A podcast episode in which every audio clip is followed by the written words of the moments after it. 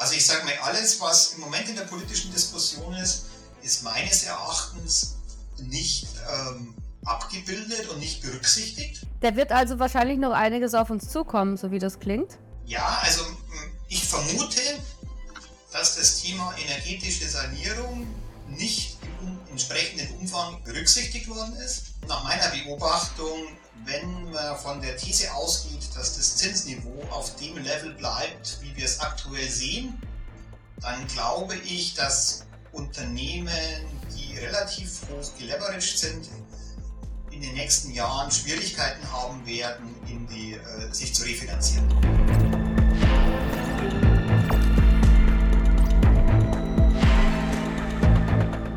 Herzlich willkommen zum STK Talk. Heute geht es wieder um mein Lieblingsthema, immer die Immobilien.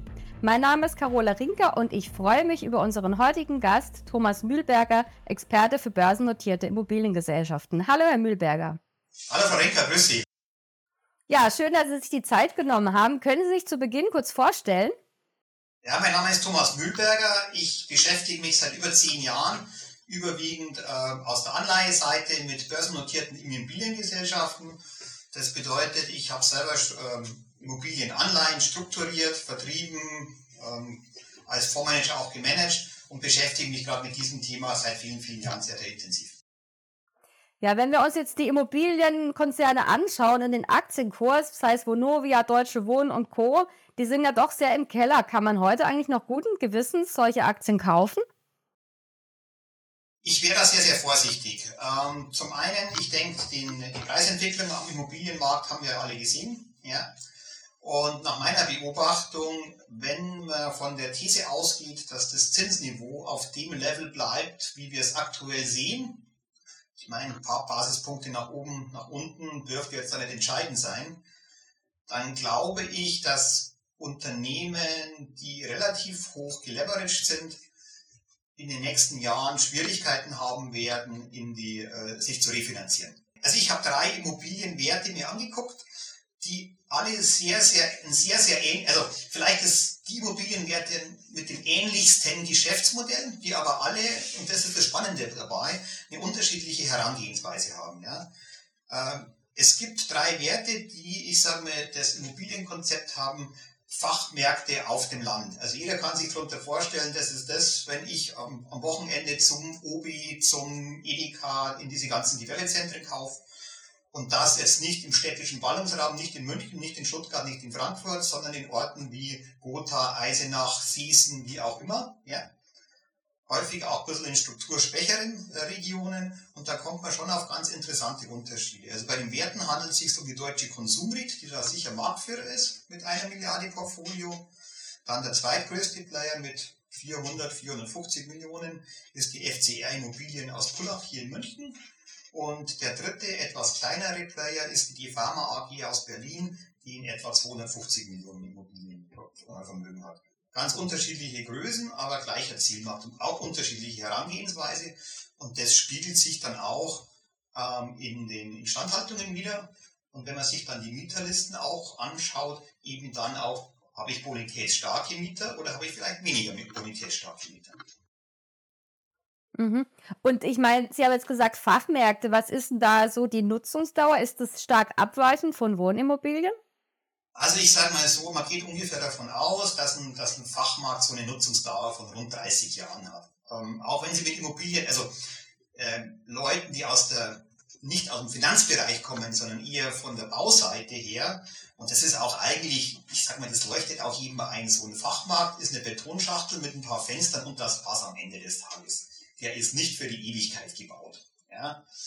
Und die üblichen Nutzungsdauern sind hier äh, auch sind in etwa 30 Jahre. Ja, also das leuchtet auch jedem ein, dass, dass so ein Gebäude nicht für 40, 50, 60 Jahre gebaut worden ist. Ja? Mhm. Und was sind jetzt die, die Unterschiede der drei äh, Gesellschaften, die Sie genannt hatten? Also mir ist zum Beispiel, ich habe die Bilanzen der drei Gesellschaften und auch aus Gesprächen, ich war auf der einen oder anderen Hauptversammlung, auch, habe auch mit Analysten und so weiter gesprochen. Also die deutsche Konsumrit, deutsche Konsumrit mit einer Milliarde gibt im Jahr ungefähr 9 Millionen aus für die Instandhaltung. Ja. Eine äh, FCR als zweitgrößter Player mit 420 Millionen Immobilienvermögen in etwa gibt weniger als eine Million laut dem letzten Jahresabschluss aus für die Instandhaltung, also Kosten für die Instandhaltung und Netty Pharma rund zwei bis drei Millionen. Ja. Ähm, also man kann vermutlich sagen, dass man, also das, das passt mit anderen Erfahrungswerten. Ein Prozent sollte man vermutlich schon, hängt natürlich vom Alter der Gebäude ab, ähm, in die Instandhaltung setzen. Ja. Und interessant ist, äh, fand ich dann auch ein Blick auf die Mieterlisten, während eine deutsche Konsum ähm, als die beiden größten Mieter die Edeka-Gruppe und die Schwarzgruppe hat, äh, hat die FCR mit dem geringsten Instandhaltungsaufwand ähm, als größt, laut Aussage auf der Hauptversammlung, der größte Mieter wäre die Edeka, aber der zweitgrößte Mieter ist der Jawoll. Also das ist jetzt im süddeutschen Raum nicht so bekannt, aber Jawoll ist ein ähm, Markt, der jetzt wo die Restposten verwertet. Ja? Also wo an die Anforderungen an die Märkte nicht so groß sind. Jetzt kann man vermuten, dass natürlich ein Jawohl aus Basis des Geschäftsmodells nicht die gleichen Mieten zahlen wird wie ein Edeka, Lidl, Aldi und so weiter. Also Sie haben jetzt ja? Um nochmal darauf zurückzukommen, Sie hatten gesagt, ein Prozent äh, sollte man investieren, aber wenn ich jetzt von einer Nutzungsdauer von 30 Jahren ausgehe, bei 1% wäre eine Nutzungsdauer sozusagen von 100 Jahren äh, gerechnet. Müsste man da nicht deutlich mehr investieren? Vermutlich ja, aber ich habe auch die Möglichkeit, das als nach, teilweise als nachträgliche Anschaff Anschaffungskosten zu bilanzieren. Die Möglichkeit habe ich ja auch noch. Ähm, es ist richtig, ich sage mal, für den privaten Immobilienbesitzer gibt es also die Faustregel, ich sollte theoretisch eigentlich die Abschreibung auf meine Immobilien, das ist ja bei der Wohnimmobilie diese berühmten 2%, äh, für die Instandhaltung äh, nutzen. Ja, das ist richtig. Also ich, aus meiner Einschätzung heraus, haben alle drei, bewegen sich eher am unteren Rand. Mhm. Mhm. Das heißt, da sehen Sie möglicherweise einen gewissen mal, Nachholbedarf an Instandhaltung. Ich meine, jetzt abgesehen von den drei Unternehmen betrifft es ja wahrscheinlich auch größere Immobilienkonzerne, oder nicht? Ja, ja, ja. Also ich, also ich, ich denke, das betrifft alle. Also ich habe mit vielen ähm, Experten im Immobilienbereich auch gesprochen. Ähm, es, war, es, es gibt ja durchaus verschiedene Geschäftsmodelle, wie ich in Immobilien investieren kann. Ja? Und eins, ähm, ein, was ja auch Private machen, ich miete eine Wohnung, ja.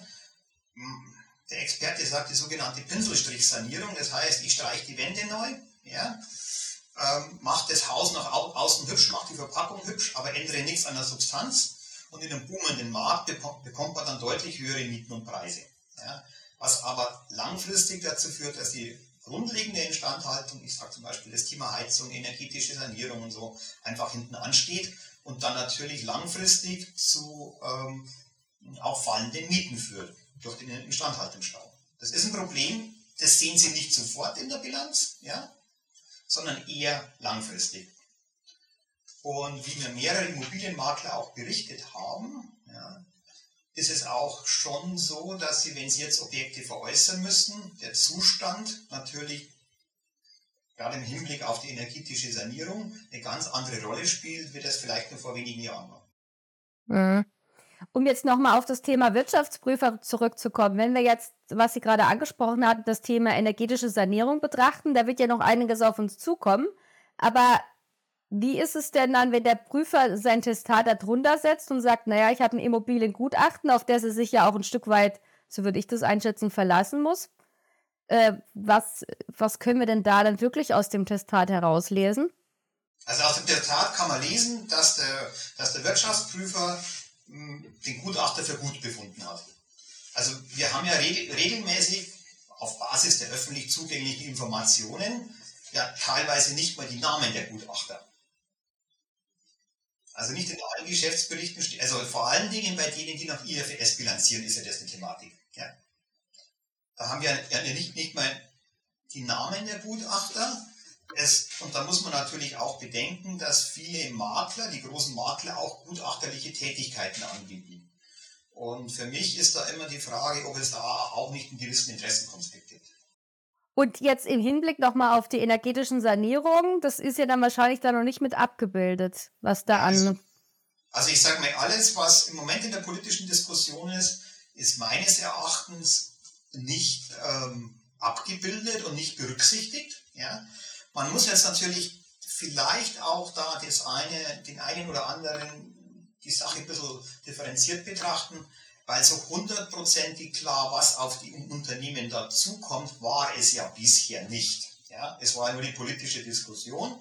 Es gab ja auch entsprechende EU-Richtlinien, ja, relativ langfristig, aber die müssen ja auch erst in nationales Recht umgesetzt werden. Also von daher ähm, kann man da die Gutachter, die Gutachter nur bedingt wahrscheinlich in die, in die Pflicht nehmen. Solange keine gesetzliche Verpflichtung da ist zu sanieren, muss ich es ja nicht machen. Ja. Und wie gesagt, wir als Anleger haben ja keine Möglichkeit, auf die Immobiliengutachten zuzugreifen und die zu untersuchen. Mhm. Da wird also wahrscheinlich noch einiges auf uns zukommen, so wie das klingt.